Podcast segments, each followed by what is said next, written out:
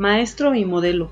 Hoy en día el aprendizaje se puede obtener de muchas fuentes y los jóvenes tienen muchos modelos y caminos a seguir. Pero ¿qué están aprendiendo? ¿Qué modelos están siguiendo? ¿Y cómo se integran a la sociedad? Nuestro país necesita ejemplos de honestidad, de responsabilidad, de compromiso, con visión y auténticos. Para enseñar a ser el mejor, tendrás que ser el mejor todos los días.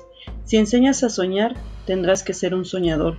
Si enseñas valores, tendrás que vivir en ellos, porque lo que eres es lo que enseñas, pues nadie da lo que no tiene. Por eso, si no amas lo que haces, si no disfrutas enseñar y aprender al mismo tiempo, difícilmente transmitirás el placer por aprender. ¿Estás dispuesto a hacerlo?